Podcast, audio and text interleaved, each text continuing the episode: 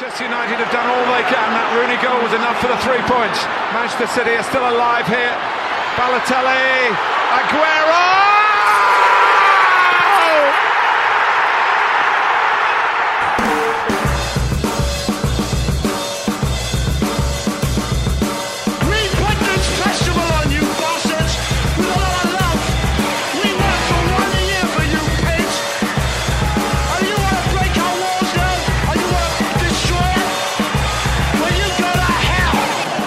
Here's Hughes again, and here's Giggs over the goalkeeper. Cantona!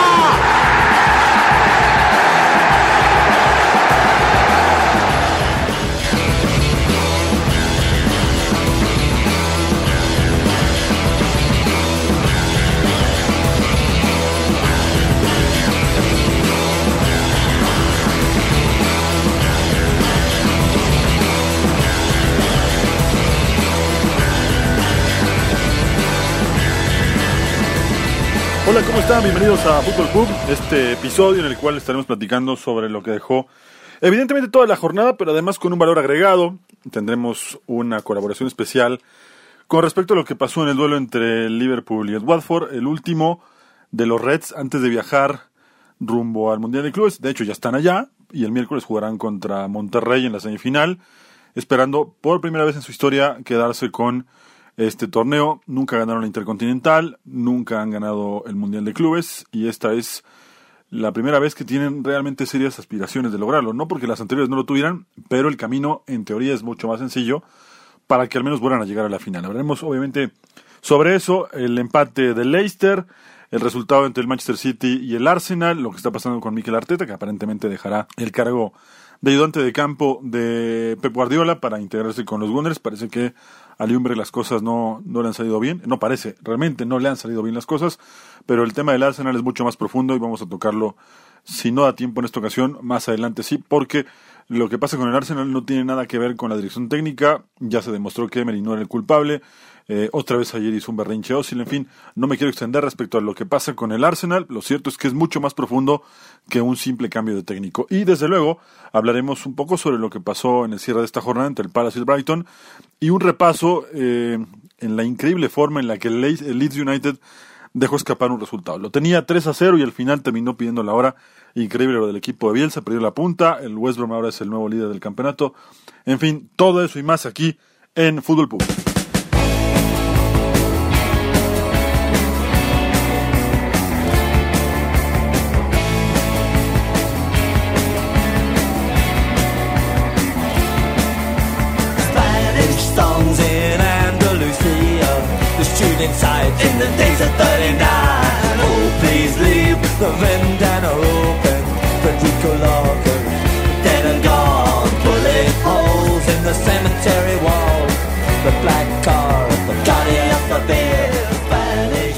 Vamos a arrancar este Fútbol Pub con un amigo y un invitado muy especial, un amigo al que realmente queremos mucho en esta casa de Fútbol Pub, que es Daniel Reyes, que está en Holanda, pero que el fin de semana tuvo una experiencia que muchos, muchos de nosotros quisiéramos tener. Estuvo presente en las dos canchas más importantes después de Wembley, obviamente, del fútbol inglés, me refiero al Trafford y también a Anfield Road, la casa del campeón de Europa, estuvo en, la- en el partido entre Liverpool, el último de Liverpool antes de viajar al Mundial de Clubes ante el Watford.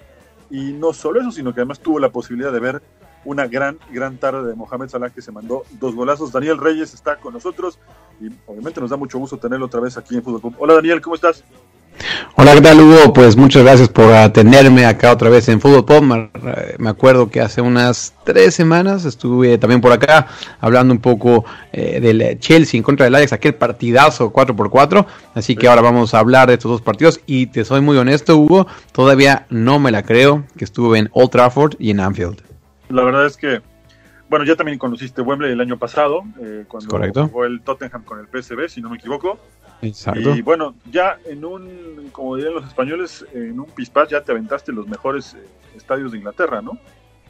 Y la verdad es que como ambiente, sí te puedo decir, he tenido la fortuna de estar en varios estadios en Europa, obviamente en Holanda, que es donde yo me muevo eh, todos los fines de semana, eh, pero el ambiente que se vive en los estadios ingleses no se vive en ningún otro lado en Italia, sobre todo las canciones, ¿no?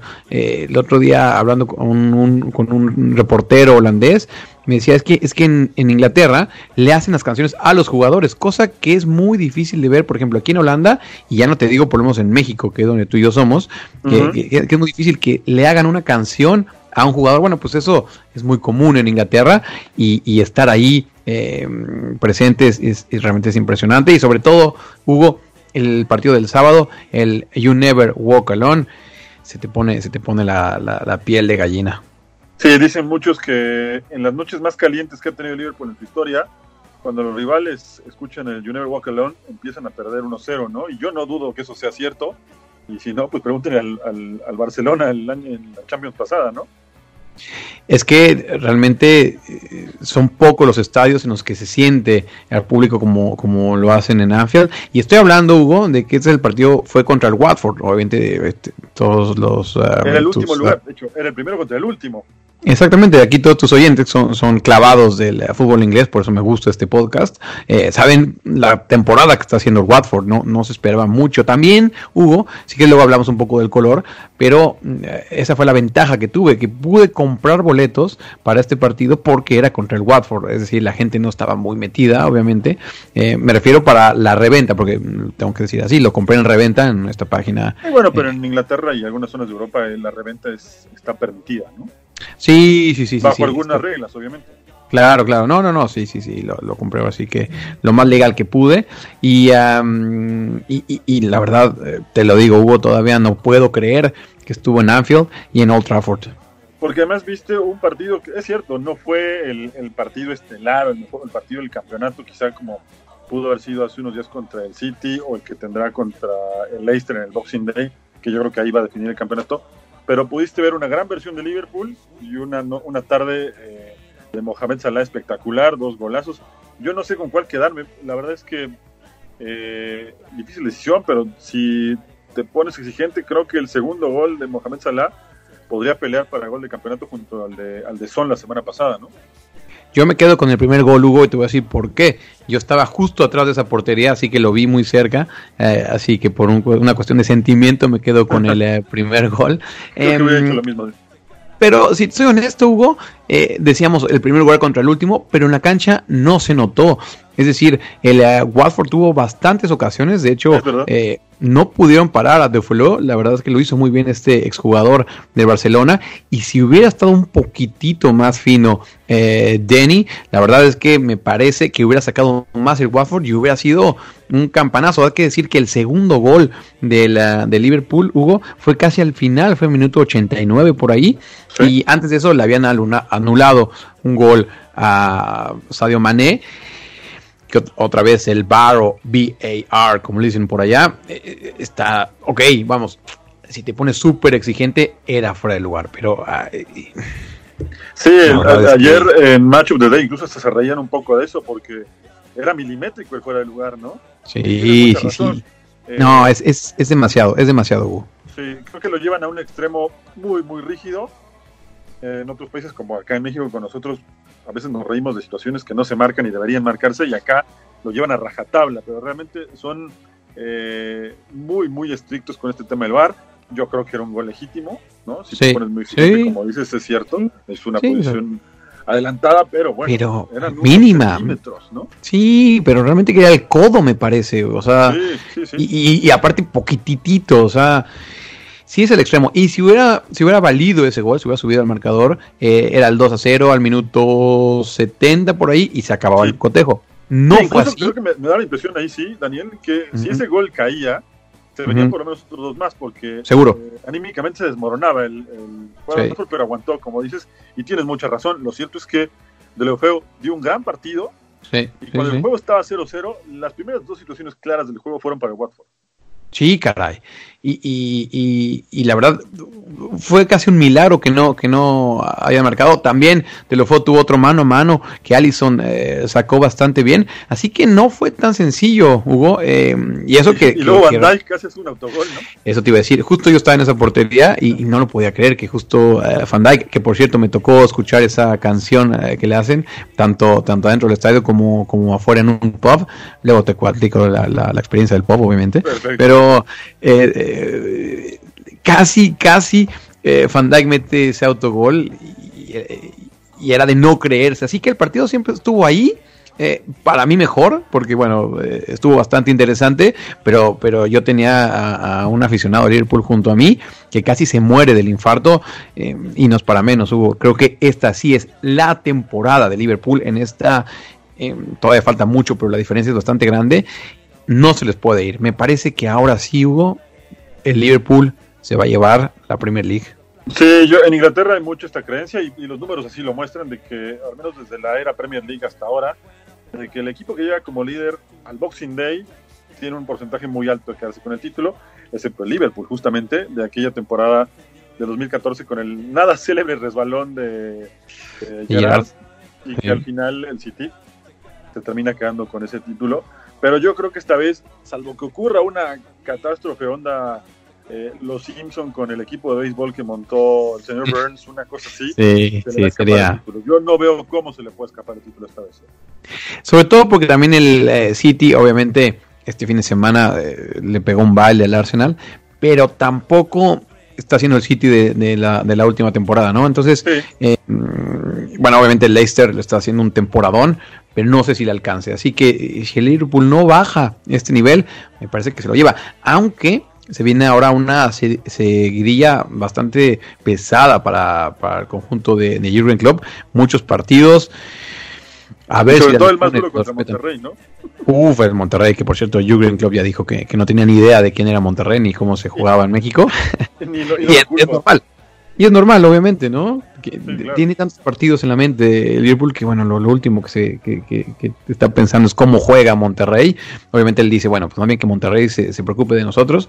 Eh, pero sí, bueno, va a ser interesante ese partido el día del, del miércoles. Sí, seguramente va a haber una, una o dos sesiones de video para estudiar un poquito al Monterrey y bueno, más allá de que, que, que, seamos mexicanos y que de pronto nos gustaría ver que un equipo mexicano eh, le fuera bien el Mundial de Clubes, excepto uno, que no vamos a decir cuál, pero casi todos los, no. los equipos mexicanos nos gustaría que le fuera bien el Mundial de Clubes. Eh, eh, creo que Monterrey tiene pocas chances, sinceramente, ¿no? Sí, sí, sí. Podríamos tirar de clichés y decir, bueno, pero esto es fútbol, todo puede pasar. Pero bueno, si, si el Liverpool juega medianamente bien, sí, claro. no debe ningún problema en contra, en contra de Monterrey. Sí, sí, sí. Monterrey creo que aspira, como desafortunadamente casi todos los equipos de la CONCACAF, a hacer un papel digno, terminar en tercer lugar. Bueno, por ahí sí el sueño es de que algún equipo alguna vez, algún equipo mexicano llegue a la final. No estamos diciendo que eso nunca va a pasar. El fútbol, como dices, puede dar cualquier sorpresa, pero no creo que este sea el caso. No, no, no. Y bueno, Monterrey ya cumplió, es decir, eh, ganándole al equipo de Xavi, al equipo catarí. Eh, eso es lo que esperaba. Ahora ya, si pierde la semifinal en contra de Liverpool, no, no le puedes reclamar absolutamente nada. Así que bueno, el cuadro de Rayados ya cumplió con su cometido en esta Premier League. Pero también te, te, me gustaría platicarte, eh, Hugo, también del partido de Old Trafford, eh, de la Europa League, 4 por 0. Eh, le ganó el Manchester United al AZ y la verdad es que el AZ es el equipo que más en forma está en la Europa League, eh, perdón, en la, en la Eredivisie y le pegaron un baile. La verdad es que yo también estuve en el presente en el partido que se jugó acá en Holanda entre estos dos equipos y ahí sí fue más parejo. Bueno, pues en Old Trafford eh, no fue rival el AZ, sobre todo en el segundo tiempo y con Greenwood. La verdad es que yo no tenía muy bien visto a este jovencito y la rompió toda, marcó dos goles y fue la figura del partido. Sí, jugó muy bien y creo que la, la virtud justamente de este Manchester United, o al menos de unas semanas para acá, incluido el clásico que ganan al, City hace una semana para acá, es que justamente eh, Solskjaer, que había estado muy cuestionado, le encontró la vuelta a los más jóvenes, los está adaptando bien al sistema de juego y ahora eh, tienen un partido contra el Brujas en la ronda de, los avos de final, ¿no? que, que uh -huh. en teoría tendría que ganarlo el, el, United. y el AZ tiene que jugar ante el LASK, que el LASK, no nos olvidemos, tocando un poco el fútbol holandés, le pegó increíblemente un baile al PSV, ¿no? Le dio un baile al PSV eh, allá en Austria. Aquí ganó el PSV, pero en Austria el, el ASK le, le, pegó un baile y lo dejó fuera al PSV. Esa derrota fue la que lo dejó fuera uh, al conjunto ya nomás dirigido por Mark Van Bommel y va segundo en, uh, en, en, en, la, en la liga austríaca, solo, solo abajo de la Red Bull Salzburg, así que está haciendo un temporadón y lo que te decías, la verdad es que el Manchester United tiene que ganar sí o sí al Brujas eh, y obviamente es uno de los uh, principales candidatos a llevarse esta Europa League, eh, que bueno, uno puede a veces de, de, despreciarlo un poco, pero no deja de ser un gran torneo y, y, y es un torneo... No, y aparte buenos equipos en esta ronda, ¿eh? Eh, sí, sí, viene el Ajax, por ejemplo, ¿no? Sí, eh, está el Wolverhampton, está el Celtic y el Rangers, que eso sí es casi atípico que lleguen a esta ronda los dos equipos escoceses, casi siempre quedan fuera en la ronda de grupos, ¿no? Es casi un milagro que estén que dos. La verdad es que lo, acaban de renovar, por cierto, a Steven Gerrard con el sí. Porque está haciendo las cosas bastante bien. Eh, desde que regresaron a la primera edición la habían eh, pasado un poquito complicada el Rangers, pues bueno, por fin otra vez le está plantando cara al Celtic. Los últimos años eh, había sido un dominio total del Celtic, pero ahora... Sí, este año la, la, liga es más pareja, ¿eh? Por fin, por fin, Hugo, porque siempre se los lleva de calle. Mi equipo, tengo que decir, Hugo, es el Aberdeen y bueno, siempre estamos por ahí en el tercer lugar, pero creo que esta, esta sí va a estar un poco más complicado y por lo menos con que esté cerrada es más que suficiente. Sí, sí, tiene razón. Y bueno, volviendo al tema de, de, de Old Trafford y de Anfield, evidentemente el, ambiente, como decías al principio, es único en Inglaterra, viven de una manera muy especial el fútbol. Yo no tengo duda que este justamente es el país donde se siente de una manera única el, el fútbol, el ambiente, eh, los pubs en donde se juntan antes de los partidos los, los hinchas de todos los equipos lo viven con un sabor único. Cuéntanos un poco lo que viviste tanto en Old Trafford, bueno, en Manchester como en Liverpool, donde creo que eh, te gustó más, por lo que platicamos antes de entrar al aire, te gustó eh. más Liverpool que, que, Manchester, ¿no?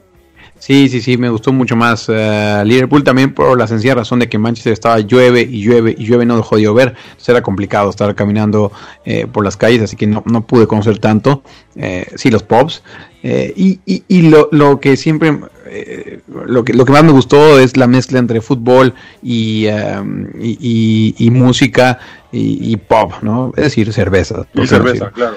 Eh, es decir, estabas en un pub, eh, tenías siete pantallas en ese pub, aparte lleno, y, y, con todos los partidos. Eh, tú veías desde, desde la liga escocesa, eh, de repente algún partido de Irlanda, obviamente si había de Premier, pues obviamente está la Premier League, por ahí alguno de rugby que no entiendo absolutamente nada, pero también lo ponían por ahí, y, y una banda tocando en vivo. Uf, la verdad es que para todos los que nos enamora el fútbol inglés y nos gusta la cerveza y nos gusta la música, creo que este es el paraíso. Eh, también Liverpool, eh, obviamente la casa de, los Beatles, todo tiene referencia eh, con los Beatles, muchos pops tocan solamente canciones de los Beatles. Y la verdad es que es una gran experiencia, obviamente no es bastante caro viajar desde Latinoamérica hacia, hacia, hacia Reino Unido, pero si alguien puede, yo les recomiendo sinceramente que, que, hagan esos viajes, eh, vayan hasta los pubs, eh, de ahí vayan al, al, partido, cuando acabe el partido regresense a los pubs, tómense una cerveza en un bar, la siguiente en otro y así lo llevando, hay música eh, en vivo, ya, ya fuera, fuera del aire le decía a Hugo, eh, muchos Beatles, Oasis, eh, James, Snow Patrol. Las típicas bandas de, de, Inglaterra, ¿no?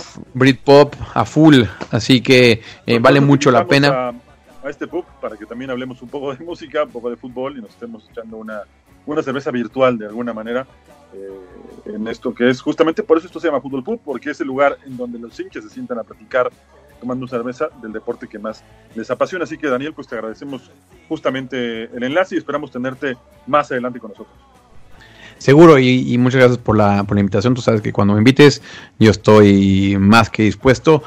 Y lo vuelvo a repetir, todavía sigo en una nube de haber podido estar el jueves en Old Trafford y el sábado en Anfield, eh, vivir estas dos eh, ciudades que, por lo menos futbolísticamente, tienen mucha rivalidad, no se quieren. Eh, sí, pero claro. bueno, este, es, es, es, muy divertido estar por ahí.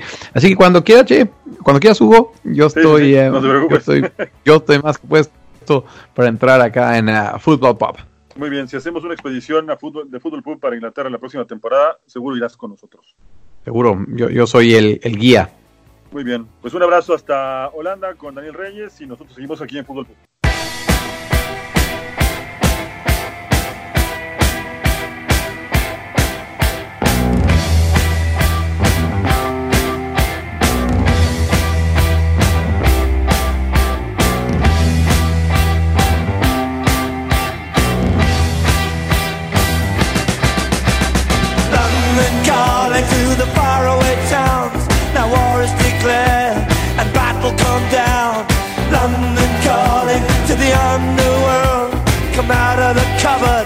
You boys and girls. London calling, now don't look to us. Phony Beatlemania has bitten the dust. London calling, see we ain't got no swing except for the rain and the crunch of thing. The ice age is coming, the sun's zooming in. Meltdown expected, the wheat is thin. El partido estelar de esta jornada fue el duelo entre el Arsenal y el Manchester City. Llegaba eh, con una ligera esperanza de que la reacción que tanto esperan los hinchas de los Gunners se produjera ante el City, que viene con ciertos altibajos, no está of- ofreciendo la mejor versión, o al menos la mejor eh, con respecto a los dos últimos años, esa es la verdad. Pero eh, el City también, por otro lado, necesitaba un rival que le permitiera darse un respiro, que le permitiera eh, salir de esos altibajos y mostrar una versión bastante aceptable. Y lo cierto es que el Arsenal le puso todo en la mesa para que el juego fuera muy sencillo para el cuadro de Guardiola. El 1-0 a los 90 min- a los 90 segundos de partido, un golazo de De Bruyne, la colgó en el ángulo con la derecha, le pegó y dejó sin chances al arquero del Arsenal, que previamente ya daba muestras de que no iba a ser eh, el rival más peligroso para el conjunto del Manchester eh, City, tomando en cuenta que el conjunto del City salió con lo mejor que tenía, o al menos con lo que tenía disponible, devolviendo a Nicolazo también en la defensa, con Fernandillo que se mantiene como central sin serlo, esperando que se recupere el resto de su plantel. Pero lo que llama la atención es el planteo de eh, Freddy Ljungberg. Dejó en el banco a la cassette, dejó a Osil como enganche y por los costados puso a Martinelli y a Nicolás Pepe. Eh, para muchos quizá el partido ofrecía eh, otras circunstancias como para poner juntos en punta a la cassette y a Aubameyang, pero Ljungberg fue un poco más precavido, sintió que de contra podía lastimar al City como lo han hecho otros equipos, pero lo cierto es que todo le salió mal y tan le salió mal que el resultado, si uno lo ve, piensa que no fue eh, tan eh, largo, tan, tan abultado como, como el dominio del City sí lo fue en la cancha. Lo cierto sí es que le sale muy barato el resultado del Arsenal. El Manchester City bien pudo irse 5 a 0 al descanso y hacer otros 3 en el complemento. Con todo y que puso el navegador automático, no se esforzó más. Sterling tuvo un par de situaciones para liquidar. Eh, de Bruyne pudo haber hecho también otro gol más, pudo haber hecho un hat-trick por lo menos. Realmente el juego, como mínimo, y siendo muy benévolo con lo que pasó en la cancha, debió terminar 6 a 0, una goleada escandalosa y que evidentemente pusiera a temblar una vez más eh, las oficinas de Emirates Stadium, porque lo que pasa con el Arsenal es mucho, mucho más profundo que un cambio de técnico, le platicábamos al principio, el plantel eh, tiene muchas cosas que trabajar, muchos jugadores no están a gusto, eh, jugadores que además no están pasando por un momento, jugadores que llegaron como solución y son un problema, como el caso de David Luis, que terminó como suplente, Sócrates, que es quizá de los pocos que se salvan y no ha mostrado su mejor versión, el caso de Gendouzi, que Gendouzi fue una carretera libre eh, durante todo el partido, jugador que le tocaba marcar, jugador que se le escapaba, y la verdad es que si eh, el técnico mantiene esta inercia de lo que ocurría un poco con Emery,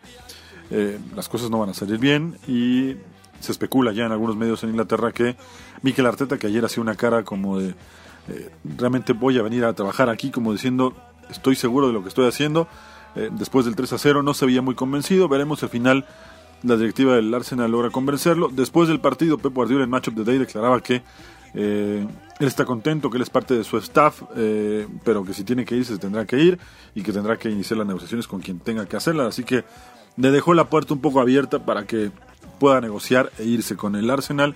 y hay quien asegura en Inglaterra, insisto, que efectivamente el camino está ya trazado y que en los próximos días se podría concretar ya esta noticia. Y del lado del, del City, pues con dos partidos eh, importantes para el conjunto de Pep Guardiola, tomando en cuenta lo que ya decíamos, sigue tercero, jugará contra el Leicester la próxima semana, el día del Boxing Day eh, estará jugando de visitante el equipo de Guardiola ante el Manchester ante el Wolverhampton el próximo 27 de hecho ellos no juegan eh, justamente en el Boxing Day juegan el 27 y después cerrarán el año el día 29 ante el Sheffield United en Etihad Stadium buscando evidentemente tratar de recortar esa distancia que hoy es abismal con respecto a Liverpool.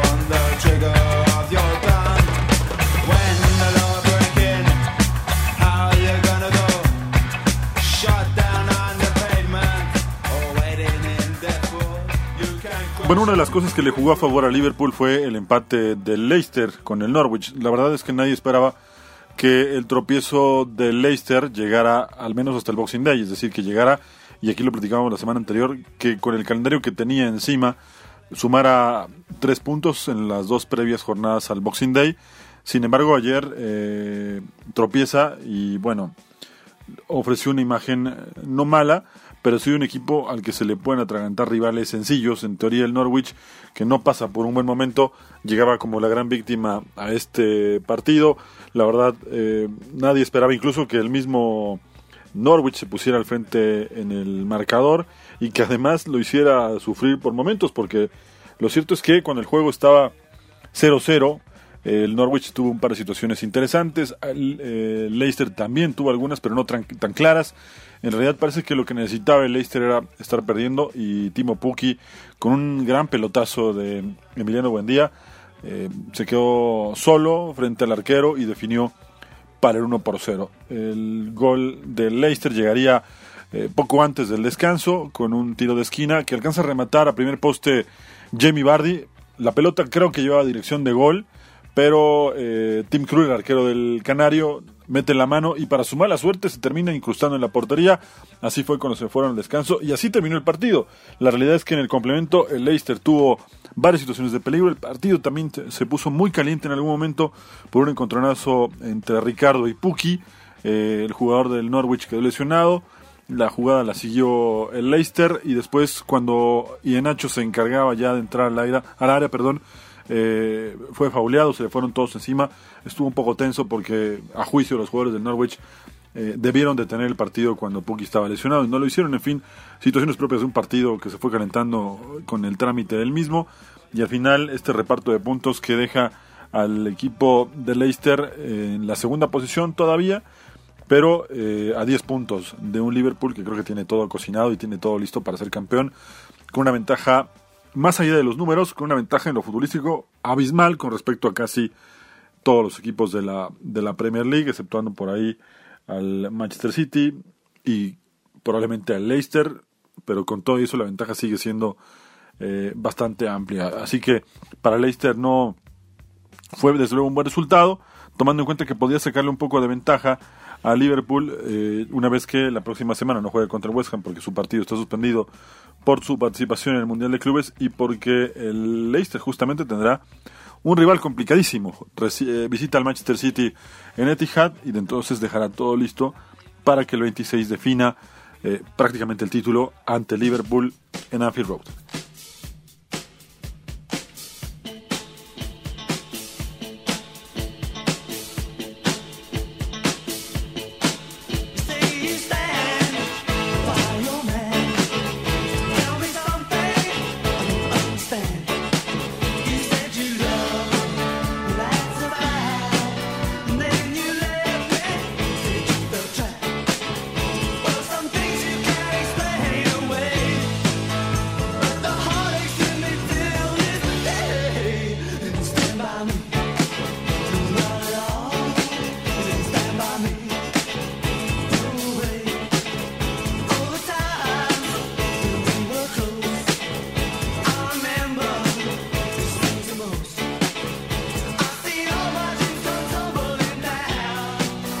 En el desenlace de esta jornada pudimos ver partidos realmente atractivos en domingo. Uno de ellos fue justo el que se llevó a cabo en Molino Stadium entre Wolverhampton y el Tottenham. Un partido que tuvo de todo, situaciones por ambos lados, eh, buenas alternativas de ambos equipos. Quizá el Tottenham esperando un poco a una contra, tratando de ganarle el partido al Wolverhampton desde la precisión y no desde la posesión de la pelota, algo que a los equipos de Mourinho les está funcionando, les ha funcionado muy bien y que con el Tottenham le está saliendo realmente muy bien. Dio una clase de cómo contragolpear el otro día con el Burnley, ahora otra vez lo hizo contra el Wolverhampton y así fue como el partido se puso en ventaja luego de un golazo de Lucas Moura eh, donde se quitó a dos jugadores y la terminó poniendo fuera del alcance del arquero del, de Rui Patricio, el arquero del Wolverhampton,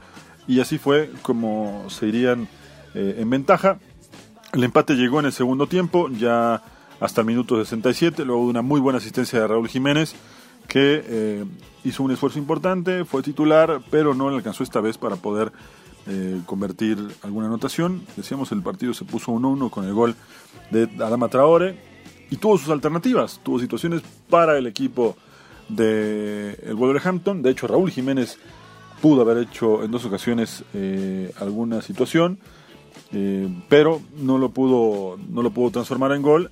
Y el equipo del Tottenham fue mucho más vivo, esperó una contra y también desde la táctica, desde la pelota parada, fue mucho más inteligente y fue así como Benetongen eh, hizo el 2 a 1 cuando el partido ya se jugaba los primeros segundos del descuento, luego de un córner que cobró Christian Eriksen. La verdad es que Benetongen no tuvo ni que saltar, eh, se quedó muy cerquita del manchón penal, desde ahí remató, picó el remate, dejó sin chances a Roy Patricio y así se escribió el 2 a 1 que deja ahora al equipo del Tottenham con 26 puntos, solo a 3 del Chelsea, ya en zona de Europa League. En este momento, si terminara la campaña, el Tottenham alcanzaría Europa League. Y es una derrota dolorosa para el Wolverhampton porque además, como local, el conjunto del Wolverhampton solo había perdido un partido hasta aquí, este fue el segundo, y eh, lo deja alejado de eh, las posiciones que reparten puestos europeos. Tiene 24 puntos, es cierto, no está tan lejos, ni ha quedado tan colgado de la carrera por estar en Europa League. Pero eso sí, al final José Mourinho decía que derrotaron a un gran equipo que está muy bien dirigido y que merece terminar la campaña en puestos europeos. Así que veremos si lo que dice José Mourinho no era solamente para quedar bien o realmente le vio posibilidades de que este equipo repita otra vez una temporada europea, porque está a tiempo, es una derrota dolorosa, la tercera apenas en la campaña para el Wolverhampton, no ha hecho un mal papel, pero lo cierto es que es un equipo que suele empatar mucho más de lo que gana, tiene nueve empates por cinco eh, triunfos, así que para Wolverhampton sí puede ser un problema empezar a perder ese tipo de partidos contra los equipos de arriba, contra los famosos Big Six, que al final son los que van a terminar disputando los torneos en Europa.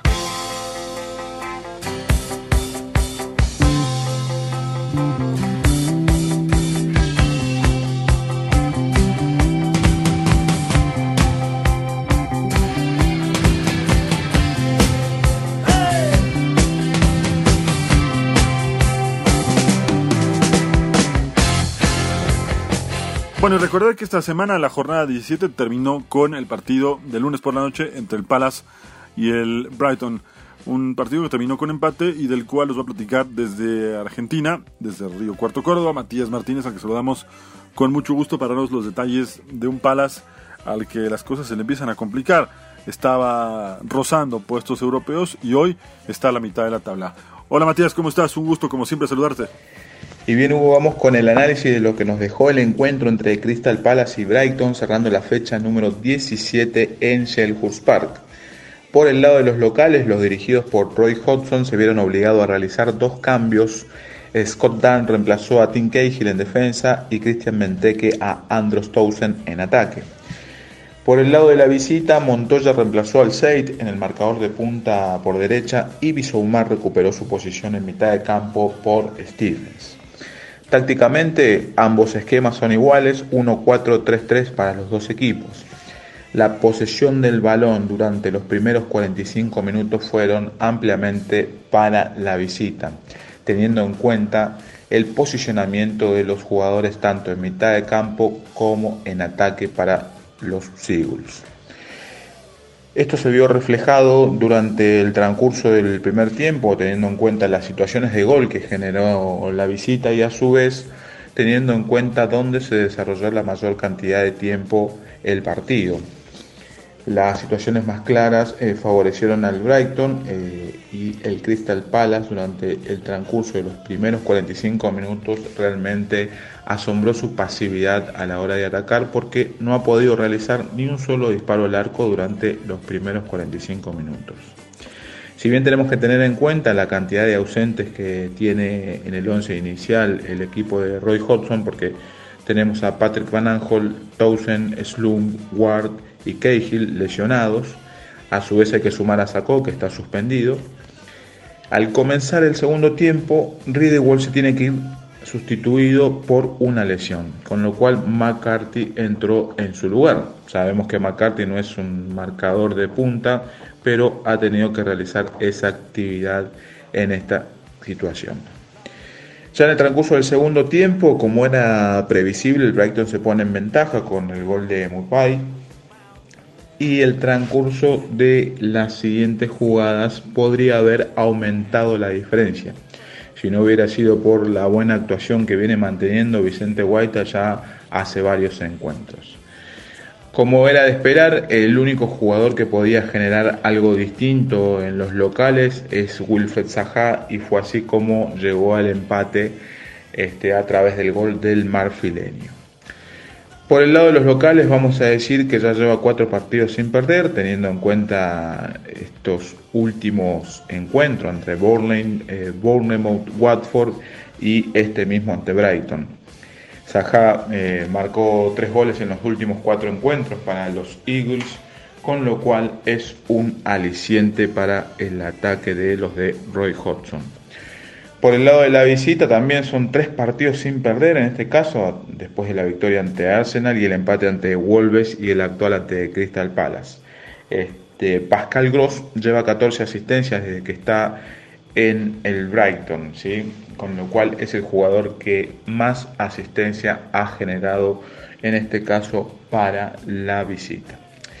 Si vamos a la tabla de posiciones, el Crystal Palace quedó en una novena posición con 23 puntos y el Brighton décimo tercer puesto con 20 unidades. En el próximo partido, Crystal Palace tendrá que visitar a Newcastle y el Brighton será local ante la sensación del torneo, el Sheffield United. Este ha sido el informe de lo que fue el choque entre Crystal Palace y Brighton. Hugo, te mandamos un saludo y un abrazo para todos los oyentes de Fútbol Pub.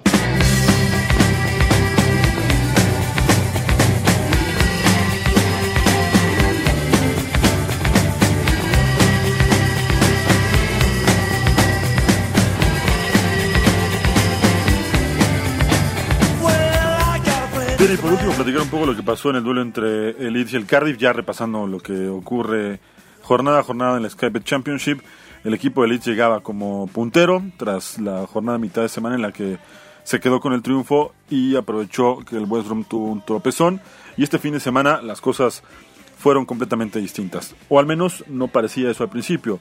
El Leeds ganaba cómodamente al conjunto del Cardiff, empezó ganando el partido luego de un contragolpe y eso le permitía manejar el juego. Eh, hizo el 2 a 0, el equipo estaba muy cómodo, después el mismo Bramford hizo el 3 por 0 y cuando todo parecía que se quedaba con los tres puntos el conjunto de Marcelo Bielsa, empezó a desperdiciar situaciones de peligro. El partido en algún momento estuvo para que lo pudiera incluso hasta liquidar después del penal. Eh, eh, vino un momento en el que quizás se relajó el conjunto de Leeds.